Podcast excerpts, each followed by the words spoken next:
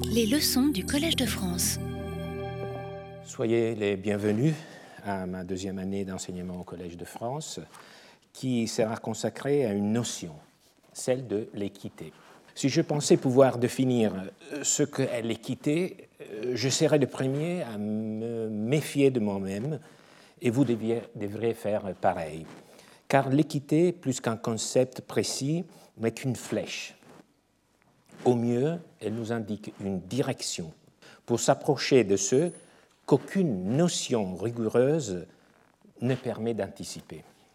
C'est pourquoi, dans l'intitulé, équité est combiné avec un sous-titre où le mot désir apparaît pour mitiger cette impression que l'équité constitue un univers, un univers fermé et pour ne jamais perdre de vue que c'est d'une expérience humaine que nous parlerons qui mobilise autant la raison que le sentiment.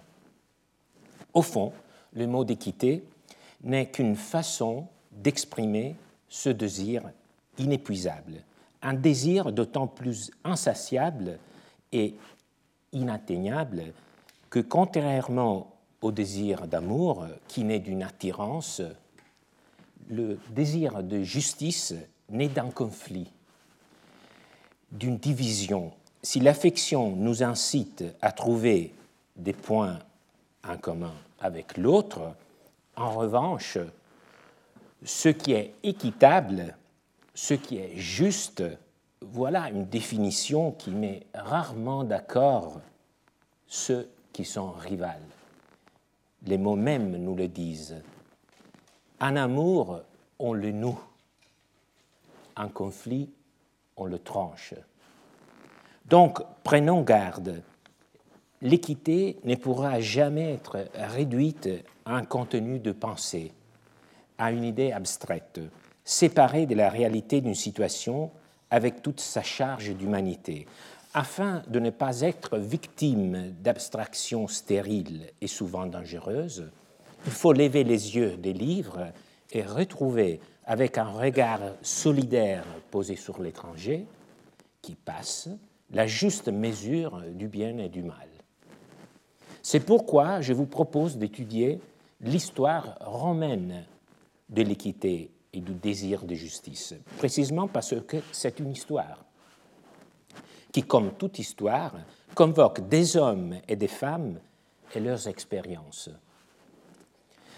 Se référer à l'histoire de l'équité peut donc agir sur l'homme du présent, sur chacun, de nous, comme un regard extérieur capable de nous altérer c'est-à-dire de nous obliger à reconnaître l'autre et à mesurer nos actions par rapport à lui, et que nous nous tournions vers la Rome antique, qu'il s'agisse d'une histoire romaine, dépend du fait que les Romains ont développé un système juridique qui a essayé de répondre mieux que possible à ce désir de justice. Mieux que possible. Peut-être ce n'est pas une expression appropriée Bien sûr, il faut reconnaître aux Romains un certain degré de succès dans ce domaine. Ils ont élaboré un système juridique qui a été considéré par eux-mêmes comme l'équité institutionnalisée, equitas constituta. Et pendant plusieurs siècles, depuis le Moyen Âge, ce même système juridique a influencé les droits d'Europe. Que ce soit cependant clair, il n'étaient pas eux-mêmes des normes incarnées. Les Romains, ce sont seulement des hommes et des femmes qui ont fait l'expérience, à leur tour, du désir de justice. Donc, réfléchir à l'histoire romaine implique à la fois convoquer l'équité dans sa dimension vécue, humaine, et de s'emparer du point de vue interne, je le souligne, du point de vue interne, d'une pensée, celle de la Rome antique, qui a influencé la nôtre. C'est comme dire que nous réactiverons le désir de justice qui a été le leur pour mieux maîtriser le nôtre. Pour vous donner une idée du chemin à parcourir, voici deux images Equitas et Justitia, ciselées sur deux monnaies d'époque impériale. Elles appartiennent à une catégorie de divinités allégoriques de personnification traditionnellement qualifiées de vertus impériales. Derrière ce type d'image, plusieurs numismates, mais pas tous, ont vu le travail d'une machine de propagande. Les pièces atteignaient un public de masse bien plus large que la seule élite cultivée. Et les empereurs saisissaient, cette opportunité pour renforcer la base de leur pouvoir en diffusant la croyance en leur propre excellence. Ce n'est pas par hasard si sur les droits de ces deux monnaies, il y avait les portraits de l'empereur régnant. À gauche, il s'agit d'un as en bronze de Galba, un empereur qui n'a régné que quelques mois entre 68 et 69 après Jésus-Christ. Nous en voyons le revers, qui porte la plus ancienne, c'est important, la plus ancienne des images personnifiées de l'équité, de Equitas, figurant sur une pièce. Ensuite, cette même image sera réutilisée maintes fois par euh, les empereurs euh, successifs, Vitellius, Vespasien, euh, Domitien, jusqu'à Sévère Alexandre et davantage. À droite, nous voyons le revers d'un denier d'argent de Septime Sévère, au début du IIIe siècle après Jésus-Christ. Equitas et justitia, équité et justice. Fermez les yeux un instant. Concentrez-vous sur ces deux notions. Êtes-vous à même de les différencier? Quels sont les traits constitutifs de l'équité et quels de la justice? S'agit-il de la même chose ou de deux choses différentes? Comment les distinguer? Maintenant, regardons à nouveau les représentations romaines. Ce sont deux femmes, deux personnifications des divinités. Les deux déesses empoignent une sorte de long bâton, probablement le sceptre, symbole du pouvoir. Pas assuré, probablement. Ce long bâton est ce qu'elles ont en commun. Mais Equitas, à gauche, tient une balance de sa main droite, tandis que Justitia tient une patera, une patère ou coupe au large bord pour les sacrifices. Equitas se tient debout. Justitia est assise. Donc, pour les Romains, il s'agissait de deux déesses différentes, de la personnification de deux notions qu'on peut et qu'on doit séparer une netteté conceptuelle qui arrive à s'exprimer par deux images différentes que l'on peut envier. Atteindre le même degré de clarté pourrait s'avérer difficile pour nous, et pourtant, si à la fin de nos cours nous serons à même de déterminer au moins certains des différences entre les deux notions, je pense que nous pourrons être satisfaits. Pour comprendre une image, surtout lorsqu'elle s'inscrit dans un système symbolique, les mots constituent un détour incontournable. L'idée que les Romains symbolisaient par ces deux images dépend en grande partie de l'usage qu'ils faisaient des mots. Autrement dit, c'est par les biais des notions d'equitas et de justitia que nous saisissons les représentations mentales que les Romains ont matérialisées dans les deux images. Commençons donc notre voyage linguistique et comme pour tout voyage, il faut se munir de quelques bagages. L'équité des langues modernes, equity, équité, equidad, est issue du latin equitas. un substantif qui indique la condition d'être écous. Il est formé de l'adjectif plus un suffixe tas. C'est le même suffixe qui produit des mots comme libertas, liberté, de liber avec le suffixe tas, ou dignitas, dignité. À l'origine de la famille de mots qui nous intéressent se trouve donc l'adjectif ecus, equa, qui a précédé le substantif abstrait equitas. Donc, du point de vue chronologique, l'adjectif vient avant le substantif. Il est déjà employé par les plus anciens auteurs dont les textes nous sont parvenus, tels que Plaute, Ennius, Caton, Terence, entre la fin du IIIe et le milieu du IIe siècle avant Jésus-Christ. Ecus, adjectif pour lequel une étymologie avérée n'a pas été établie, comme pour la plupart des mots ayant une diphtongue en AE. Donc, on ne sait pas très bien quelle est vraiment la signification de la racine. Mais ecus signifie en latin uniforme, plat, dans un sens horizontal, qui ne présente pas de différence. La proximité sémantique de ce mot avec le grec isos égal est bien documentée. Plus que pour ses propres usages, l'adjectif ecus est intéressant pour sa productivité métaphorique, déclenchée par l'idée d'équilibre, de symétrie, qui a eu l'occasion de se manifester dans de nombreux domaines.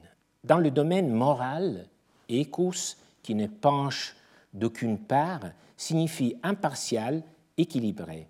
C'est ainsi que l'on rencontre l'ecus iudex à égale distance des parties et l'ecus animus équilibré, l'esprit équilibré, capable de supporter les, les revers. Qu'en combinaison, cette combinaison a donné naissance au substantif equanimitas, équanimité, que nous pouvons rendre par sérénité. Tentons de saisir les représentations mentales que l'adjectif ecus pouvait engendrer. Prenons un exemple. Une transposition symbolique particulièrement efficace a lieu dans le domaine de la mesure. Car ecus exprime bien la relation de correspondance entre un objet et un autre. Voilà un contrepoids. C'est la dame que j'ai choisie comme symbole de secours. Cet exemplaire est un bronze rempli de plomb. Il a été trouvé dans la zone portuaire de Taraco, aujourd'hui Tarragone en Espagne.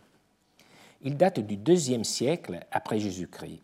Pesant un poids exceptionnel de 38 kg, ce contrepoids est le plus grand qui a été découvert à ce jour dans le mont romain il aurait appartenu à une énorme statera, une balance qui se compose d'un fléau suspendu par une anse qui le divise en deux bras inégaux. Le bras le plus court porte un bassin destiné à soutenir l'objet apaisé. L'équilibre est obtenu justement à l'aide d'un contrepoids. Et vous en voyez un exemplaire retrouvé à Pompéi et un qui est au Louvre qui nous permet également d'apprécier la façon dont le contrepoids était accroché au bras de la balance. Le nom latin du contrepoids est equipondium, du substantif pondus, poids, et de l'adjectif ecus, donc du même poids. Ainsi, les contrepoids utilisés dans les balances ou les récipients pour liquide ou solide sont dits équitables ou inéquitables selon qu'ils équivalent ou non à la quantité pesée mesurée. Le contrepoids des Tarragones prend la forme d'un buste féminin. Qui est cette femme? Qu'en pensez-vous? Ceux qui l'ont étudié pensent probablement à l'équité. Donc, il s'agit d'une représentation de l'équité en forme, en fonction de contrepoids. Ce symbolisme est si persistant que l'équité, l'équitas, hypostatisée comme vertu des empereurs romains, est associée au mensure, mesure. Prenons une inscription de Philippe, une ville antique de Macédoine orientale, aujourd'hui en Grèce. C'est là que Antoine et Octavien, en 42, défirent les partisans de la République, Brutus et Cassius. Cette inscription est bien plus tardive que la bataille. Elle fait référence à un empereur inconnu, donc elle est datée entre le 1er et le 2e siècle et le 3e siècle après Jésus-Christ. Cette stèle a été trouvée à quelques mètres au nord de la basilique de Philippe et a été publiée, interprétée en 1934 par Paul Lemerle, qui occupa ensuite la chaire d'histoire et civilisation de Byzance au Collège de France entre 1967 et 1973. L'inscription a été gravée aux frais des deux édiles municipaux de Philippe. Comme ceux de Rome, les édiles, ces magistrats municipaux, avaient dans leurs attributions l'approvisionnement alimentaire de la ville, et par suite la police des marchés et la vérification des poids et mesures. C'est à ce titre qu'agissent les deux édiles de Philippe. D'une part, ils ont fait graver à leurs frais l'inscription sur la stèle, dont vous voyez le texte en latin. C'est la stèle, vous pouvez en voir une, image euh, à gauche.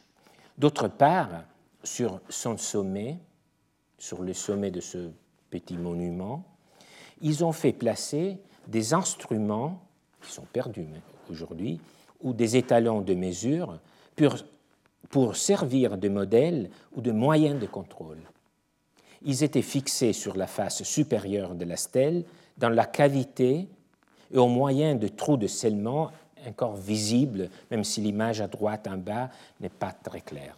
Probablement, le monument incluait aussi une balance en bronze et, pourquoi pas, une statue de l'équité. Il est probable que les deux édiles de Philippe au cours d'une vérification des poids et mesures faite chez les vendeurs du marché, en avait confisqué un certain nombre, euh, avait confisqué un certain nombre de mesures inexactes qui formaient ensemble 44 livres de bronze, à peu près 15 kilos, avec lesquels ils firent fabriquer les mesures exactes fixées sur la stèle. Donc vous, vous devez euh, Songez aux contrepoids que nous avons vus. Ils étaient utilisés à Philippe. ces contrepoids étaient faux pour tricher sur l'opération de mesure euh, dans la, vente et l'achat. Et donc les édiles ont, réquisitionné, euh, les contrepoids faux et ils les ont utilisés pour en faire des mesures de contrôle et pour dédier ce petit monument à l'équité. C'est tout un jeu de correspondance, équité, pour pouvoir instaurer une relation exacte entre les marchandises et les prix, implique des poids Les poids injustes sont détruits et des poids équitables sont fabriqués à partir du bronze dont les mesures fausses étaient faites. Equus, equitas indique un rapport entre deux choses diverses, l'objet apaisé et les contrepoids. Immanquablement, comme nous l'avons vu, l'attribut qui distingue iconographiquement l'équité des monnaies est toujours la balance. nous commençons à comprendre pourquoi. Donc on comprend, on commence à comprendre quelle est l'idée en arrière-plan qui a suscité le désir de représenter l'équité sur les monnaies des empereurs ayant à la main une balance. Donc il faut un peu se dépouiller de notre idée de justice avec la balance. Vous voyez, c'est la justice que nous associons à la balance, c'est plutôt l'équité. Et nous avons vu, par ce détour qui nous a mené de Tarragon jusqu'à Philippe, l'idée de contrepoids qu'il y avait derrière cette représentation. Jusqu'à présent, nous avons parlé d'étymologie et représentation. Allons maintenant plus loin pour enfin, entrer dans le monde du droit. Nous le faisons par la lecture d'un texte dont l'intérêt réside dans la vivacité du cas d'espèce et dans la précision de la solution proposée. Le passage est tiré du commentaire à l'édit du prêteur écrit par Paul homme politique et juriste prolifique qui a probablement atteint la fonction de préfet du prétoire, donc au sommet de l'État, sous Elagabal ou Alexandre Sévère, dans la première moitié du IIIe siècle après Jésus-Christ. Donc, il vit à une époque proche de celle du monument érigé à Philippe que nous venons de voir et ils partageaient donc le même type de représentation mentale. Le passage est tiré du commentaire à l'édit du prêteur. Plus précisément, il s'inscrit dans le contexte de l'action basée sur les contrats de louage. Il y a en droit romain trois sortes de contrats de louage. Celui des choses, celui d'ouvrage, enfin le louage des gens de travail qui s'engagent au service de quelqu'un. Cette morphologie étendue du contrat de louage romain permettait d'y inclure également les contrats que nous qualifions aujourd'hui de contrats de transport. En particulier, le louage des voituriers, tant par terre que par eau, qui se chargent du transport de personnes ou de marchandises, moyennant une somme d'argent en fret convenue entre les voituriers et leurs clients. C'est justement d'un contrat de transport encadré dans le contrat de louage que parle ce texte. Comme un navire se trouvait en difficulté à cause de la tempête, une partie de la marchandise fut jetée à la mer. Les propriétaires de marchandises perdues, s'ils avaient donné en location ces marchandises pour les faire transporter, doivent agir sur la base du contrat de location contre le capitaine du navire, qui ensuite peut agir sur la base du contrat de louage contre les autres, dont les marchandises sont sauves, pour partager proportionnellement le dommage. En effet, il est très équitable, equissimum, que le dommage soit partagé en commun avec ceux qui n'ont conservé leurs marchandises que parce que les autres ont perdu le leur.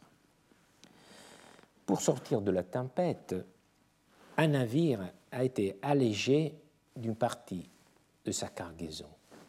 Le capitaine l'a jeté à la mer. On peut se figurer aisément ce qui se passe à l'arrivée au port. Les propriétaires du bien récupéré sont ravis et se préparent à les reprendre. Les propriétaires de biens jetés à l'eau, en revanche, sont furieux et demandent à être indemnisés. Et qui a raison? Comment résoudre ces conflits? Toute fois que je vous propose un texte, je vous suggère d'essayer d'y répondre tout de suite pour apprécier ensuite le parcours, le raisonnement que le juriste nous propose pour résoudre le problème qui lui a été posé.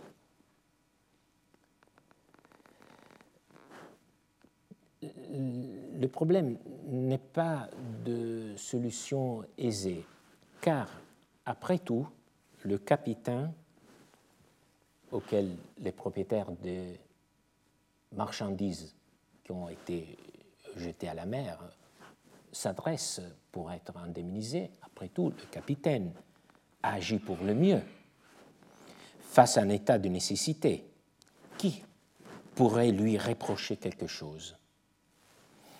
Le juriste dénoue le conflit d'une manière très élégante. En effet, dit-il, il est très équitable que les dommages soient partagés en commun avec ceux, proportionnellement, euh, avec ceux qui n'ont conservé leurs marchandises que parce que les autres ont perdu les leurs. C'est là cœur, du, le cœur du problème, sa solution. Entre la perte des uns et les gains des autres, établit un lien de causalité, une véritable interdépendance. En latin, cela exprimé par le mot propter. C'est le mot qui indique cette interdépendance et ce lien, cette imbrication, nécessite de considérer la situation des uns par rapport à celle des autres. Et les déséquilibres, quand le navire arrive au port et les capitaines commencent à les décharger, est évident. Les uns revoient leurs marchandises, les autres l'ont perdu, en tout ou partie. Pour éviter ce déséquilibre, les propriétaires des cargaisons engagées dans une même aventure maritime doivent supporter à proportion de la valeur des biens finalement sauvés les dépenses et les sacrifices exceptionnels raisonnablement accourus pour permettre leur salut. L'équité est ici le critère de décision qui poursuit le rétablissement, l'équilibre entre les parties d'un rapport en évitant l'enrichissement de l'une au détriment de l'autre. Le critère de l'équité n'est donc pas une idée vague, au point que cette notion sert également de critère de calcul, car pour établir la contribution, il faut faire la somme idéale de la valeur de tous les biens, sauvés et perdus, opérer ensuite la répartition de telle sorte que chacun participe au même pourcentage du dommage. Donc, situation de départ, le propriétaire A a 200 de valeur de marchandises, propriétaire B 80. Le rapport originaire entre les deux, c'est du 40%. Calcul, c'est l'équité qui entre en jeu. 200 plus 80 divisé par 200, 1,4 Situation finale, le propriétaire A devrait avoir 200 divisé par 1,4, 143, propriétaire B, 57. Donc, pour rééquilibrer, B doit donner 23 à A. Et le rapport final entre les deux propriétaires est rétabli. Tous les deux ont subi des pertes, mais les rapports entre les deux est gardé. Donc, c'est encore 40% à peu près, comme au départ. Et ça nous, apprend, nous allons l'apprendre peut-être à notre surprise, que l'équité fonctionne en premier lieu comme moyen de conservation plutôt que de redistribution. Vous voyez qu'il y a bien sûr une redistribution, mais qui aboutit à conserver une situation de départ. Nous avons peut-être plus l'idée que l'équité sert à euh, rétablir de, des situations de départ euh, qui étaient euh, différentes et les égaliser. Mais nous voyons que l'équité ici fonctionne pour rétablir les différences à l'origine. Ce même principe a été gardé presque intouché, à quelques détails près, jusqu'à nous. On le trouve dans la grande ordonnance de Colbert de 1681. Et dans la deuxième moitié du XIXe siècle, en conséquence du développement considérable du transport maritime et de son internationalisation, euh, un code international a été rédigé euh, par des juristes, des praticiens.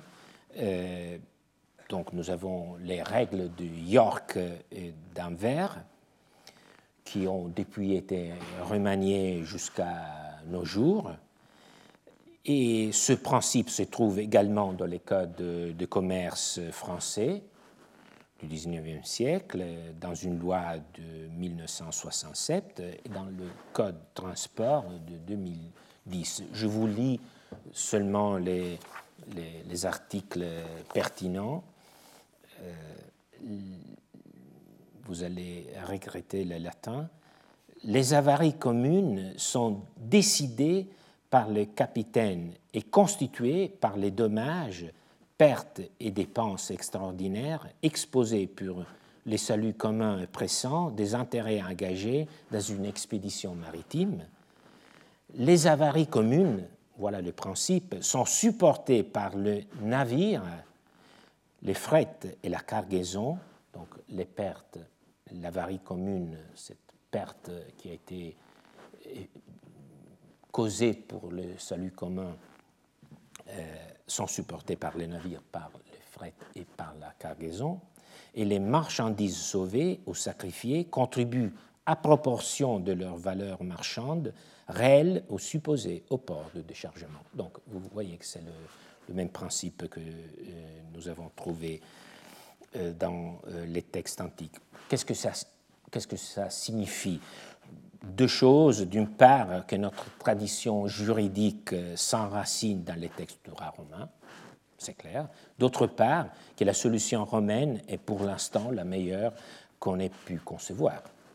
Il y a d'autres aspects qui méritent d'être examinés de plus près, mais avant de le faire, essayons de nous affermir dans notre conviction que la solution que les juristes nous a proposée et que les juristes modernes ont acceptée est la bonne.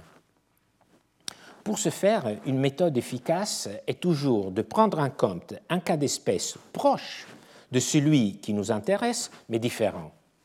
C'est encore Paul qui nous propose cette pierre de touche.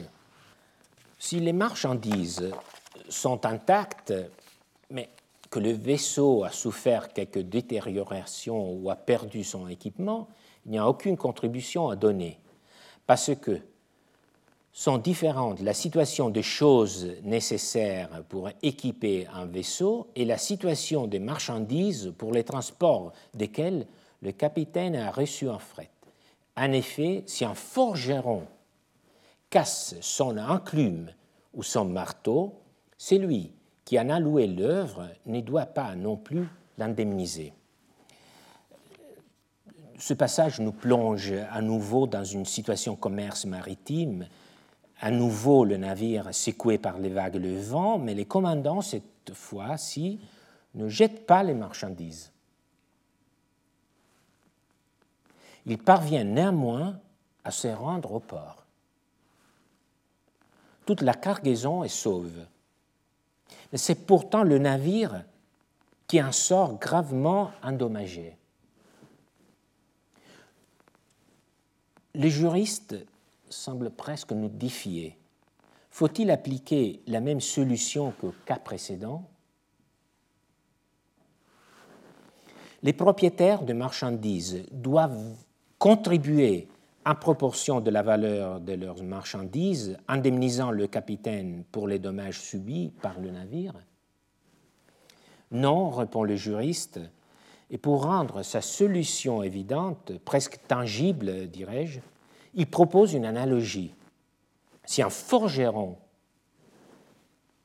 nous en voyons un exemplaire, casse son enclume ou son marteau, celui qui en a loué l'œuvre ne doit pas non plus l'indemniser. Donc, le capitaine ne peut pas prétendre à une indemnisation. C'est curieux comme l'analogie peut rendre la solution évidente plus qu'une définition abstraite. Parce que tout le monde se rend compte qu'on ne peut pas demander au client, de la part du forgeron, qu'il lui indemnise les dommages qu'il a subis à ses outils de travail. Donc ça, tout le monde le comprend. Donc pourquoi le capitaine du navire devrait-il demander une indemnisation pour les dommages incorrus au cours de la navigation? Tout est clair. Ce détour par ce qu'approche pourtant différent nous a permis donc de saisir le critère de décision qui précède au cas du jet d'une partie de la cargaison. Revenons justement à ces cas maintenant pour des questions un peu plus fines qui nous amèneront euh, à la fin de, ce cours. Plusieurs marchands avaient chargé sur un vaisseau de marchandises de différentes espèces. Il y avait en outre sur ces vaisseaux plusieurs passagers, tant libres qu'esclaves.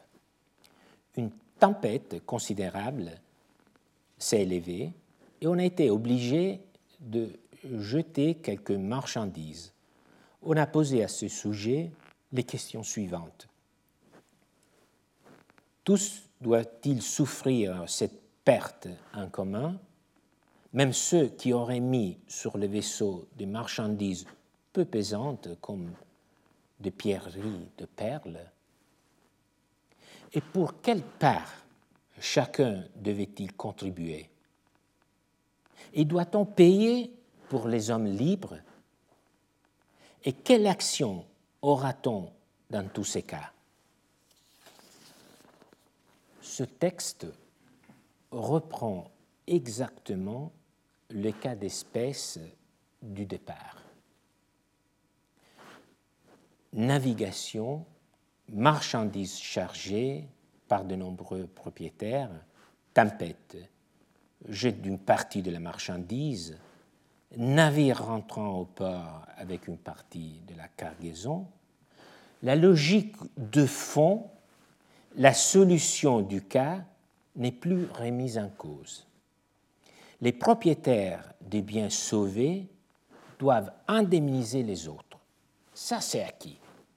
À partir de cela, quatre questions spécifiques sont posées, auxquelles les juristes répondent ensuite une par une, dans le même ordre. Questions et réponses symétriques. Les juristes, vous le savez, aiment que tout soit bien rangé. La première réponse n'est d'un doute que l'on peut bien comprendre. Tous doivent-ils souffrir cette perte en commun même ceux qui auraient mis sur le vaisseau des marchandises peu pesantes comme des pierreries de perles. Le propriétaire de pierres précieuses se sent bien entendu moins responsable du fait que ces pierres pèsent très peu, par exemple par rapport à un éléphant. Vous voyez ici une magnifique mosaïque de l'ancienne ville de Veii. Aujourd'hui Isola Farnese, un peu au nord de Rome. Euh, il s'agit d'une scène qu'on trouve, répétée dans plusieurs mosaïques, parce que c'est une scène qui célèbre la générosité, la munificité, l'évergétisme des magistrats qui organisent des jeux et qui font transporter de l'Afrique ou des pays lointains des animaux qui sont inconnus ou qui ont des caractéristiques exceptionnelles. Vous en voyez un autre, une antilope, dans une mosaïque de la villa du Casale de Piazza Armerina en Sicile, qui est considéré par l'UNESCO ayant les mosaïques les plus belles encore en place dans tous les monts romains. Et qui remonte, c'est une scène qui remonte au IVe siècle, à peu près 320-350. C'est une villa qui aurait appartenu à un homme de l'élite, peut-être au préfet de Rome. Et c'est exactement un mosaïque d'une grande chasse où les hommes capturent les animaux pour les vendre ou pour les déployer au jeu à Rome. Et nous voyons là une antilope chargée à proue. Donc, on peut avoir des cargaisons très différentes, des marchandises de poids très différents sur le même navire, et le propriétaire de la marchandise qui pèse très peu, mais qui est très précieuse, comme le propriétaire de, de pierres précieuses, il se demande s'il doit contribuer de la même façon. Et la réponse du juriste est inexorable. Il a été décidé, il répond, que tous ceux, tous ceux qui ont tiré profit du fait que cette perte arriva devaient contribuer, parce que cette contribution est due par les marchandises qui ont été par là conservées. C'est un texte très dense. Euh, et je sais que même la traduction euh, sonne un peu bizarre. Les marchandises seraient redevables du paiement. Mais si vous vous en souvenez, c'est presque la même tournure utilisée par le Code de commerce qui dit les avaries communes sont supportées par le navire, les frais et la cargaison. Et c'est un clin d'œil involontaire que la modernité fait au texte romain qu'elle a à l'esprit. Donc, nous comprenons que le poids n'y est pour rien. Et pourquoi ça? On le comprend du texte. Parce qu'il y a ce rapport entre le profit et la perte, cette interdépendance. Je le souligne encore. C'est vraiment le noyau, le cœur de tout le, disons, le raisonnement du juriste. Alors donc, comme il y a cette interdépendance entre le profit et la perte, tous ceux, tous ceux qui ont tiré un avantage du fait que les autres ont subi une perte doivent contribuer. Je dirais, j'ajouterais, pour rendre la chose encore plus, plus évidente, euh, ce raisonnement dépend du, du fait que, acceptant le transport de ces pierres sur les navires, leurs propriétaires ont pris les risques de participer à tout ce qui s'y passe. Donc, encore une fois, un destin commun. Et pour rendre ce régime plus évident, le juriste ajoute, du coup, on ne lui avait pas demandé ça, mais il ajoute pour rendre la chose plus claire, il ne faut pas oublier le, le maître du navire le maître du vaisseau lui-même est obligé pour sa part. Donc comme grâce au jet de la marchandise, il a pu arriver au port, il a sauvé son navire. Ce n'est pas le même cas que nous avons vu auparavant. Grâce au jet, il a sauvé son navire. Donc, il doit contribuer en calculant même la valeur de son navire qu'il a sauvé. Deuxième question, pour quelle part chacun doit faire sa contribution? Nous avons déjà la réponse, donc on n'y revient pas. On doit faire la somme de toute la perte et la répartir à proportion du prix des marchandises qui restent. Troisième question est plus troublante. Et s'il y avait à bord du navire des passagers, des hommes libres, d'esclaves qui ont été sauvés, pour les esclaves, leurs propriétaires doivent payer en proportion de leur valeur, comme pour toute marchandise, car les esclaves sont traités ici, dans ce contexte, comme une marchandise. Pour les hommes libres qui sont saufs, rien ne serait dû. Et pourquoi? C'est très simple. La liberté n'a pas de prix. Moins poétiquement, les hommes libres n'ont pas une valeur marchande pécuniaire. Donc, c'est comme si leur valeur était nulle ou infinie. Ils n'entrent pas donc dans la répartition. Quatrième question abordée par Paul, très technique, euh, et donc il se demande par le biais de quelle action euh, faut-il euh, demander l'indemnisation. C'est une question qui naît de la distinction possible entre le contrat de transport, qui est une sous-espèce du contrat de louage du service, et les contrats d'affrètement, une sous-espèce du contrat de louage des choses. Donc, c'est une question que nous, nous pourrions nous-mêmes nous poser, mais que les Romains se posaient à leur tour et répond il faut utiliser l'action qui naît euh, du contrat de louage. Il faut exercer cette action contre le magister, contre le capitaine. Mais qui était-il le magister? Que les navires romains fourmillaient de personnages divers, cette fresque exceptionnelle nous le montre. Découverte en 1865 dans la nécropole d'Ostie, la peinture représente le chargement de marchandises sur un bateau qui sert au transport fluvial, appelé Isis Geminiana, on le lit à droite de l'embarcation. Le bateau appartenait à un certain Geminus ou Geminius. Le capitaine, Pharnaces Magister, se trouve à la poupe. Le voilà, notre capitaine notre magister, qui peut décider de jeter à la mer une partie de la cargaison. Abscantus, Amatello, surveille un personnage, peut-être c'est un des chargeurs, un des propriétaires, ou un de ses ministres, qui vide un sac de denrées, res, dans un modius, un récipient de mesure utilisé pour les matières sèches. À la proue, un autre personnage assis près d'un modius sur lequel se trouve l'inscription Feci, j'ai terminé, dont des ordres à deux chargeurs qui tiennent d'autres sacs de grains sur leurs épaules et remontent la passerelle.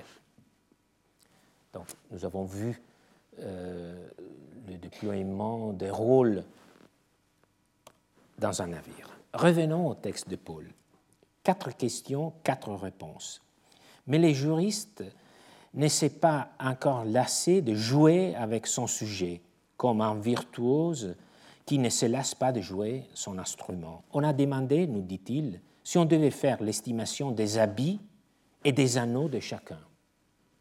Donc vous vous souvenez, il y avait des passagers, ils avaient des vêtements, ils avaient peut-être euh, des bagues, la réponse de Paul est qu'il faut faire l'estimation de tous ceux qui se trouvent dans le vaisseau.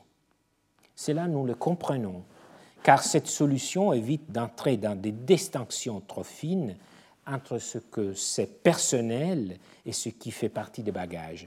Tous ceux qui ont de l'expérience avec les voyages en avion savent que la notion de bagage et d'objet personnel est très floue. Je me rappelle une fois d'avoir vu un voyageur qui est empêché de monter dans un avion avec un sac en plus de son bagage à main, a vidé son sac qui était plein de vêtements, il les a tous revêtus. On ne l'a pas empêché de monter dans l'avion, mais vous voyez que c'est difficile de faire euh, la distinction entre ce que c'est euh, la cargaison et ce que c'est le vêtement. Donc, on paye pour tout ce que l'on a avec soi, même pour les anneaux. Et à propos des anneaux, vous voyez ici un exemplaire magnifique que nous allons revoir dans une des, des prochaines séances, parce que vous l'avez reconnu, il s'agit encore de l'équité. Mais l'équité qui euh, n'a pas une tige, un bâton à la main, euh, mais qui a le corne de l'abondance. Donc il faut se demander qu'est-ce que ça a à voir avec l'équité? Revenons au texte de, de Paul. C'est la phrase finale qui retient toute notre attention. Le juriste dit que l'on ne tient pas compte des provisions que chacun a portées avec lui sur les navires pour les y consommer, comme les provisions de bouche, d'autant plus que, c'est la justification qu'il en donne, si ces provisions venaient à manquer pendant le voyage, chacun serait obligé de mettre en commun ce qui lui en reste. La justification est frappante. On ne prend pas en compte les provisions car une fois embarquées, elles deviennent un peu comme des choses, des choses en commun. Si ces provisions venaient à manquer, chacun serait obligé de partager les siennes avec les autres passagers. Il y a une sorte de loi de la mer qui veut qu'on partage sa nourriture avec ses compagnons de voyage, qui en sont dépourvus.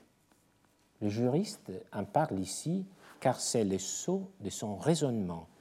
C'est un aspect qui met en valeur l'interdépendance entre le destin de ceux qui sont sur le même navire et qui justifie la solution qui veut qu'en cas de jet de la cargaison, celui qui en bénéficie doit indemniser les autres. Que pouvons-nous tirer de ce premier cours à propos de l'équité? D'abord, qu'elle s'applique là où il y a une situation d'interdépendance, une relation. Le navire est l'image même de ces liens très étroits. Le destin des uns sont liés à ceux des autres. Dans ce type de situation, l'équité consiste à ne pas permettre de déséquilibre, un enrichissement aux dépenses d'autrui. L'équité, dont nous avons apprécié les rapports étroits avec l'idée de mesure, également un critère de calcul qui permet de rééquilibrer selon proportionnalité. Enfin, on pourrait se demander si c'est l'équité qui veut que les passagers partagent entre eux la nourriture. Non, car l'équité s'efforce de garder la situation de deux parts sans la faire bouger, et si elle se modifie, elle cherche à la rétablir. Ce partage échappe donc à l'équité. Cela dépend d'une autre notion pas moins noble, la solidarité. Je vous remercie. Retrouvez tous les contenus du Collège de France sur www.colège-2-france.fr.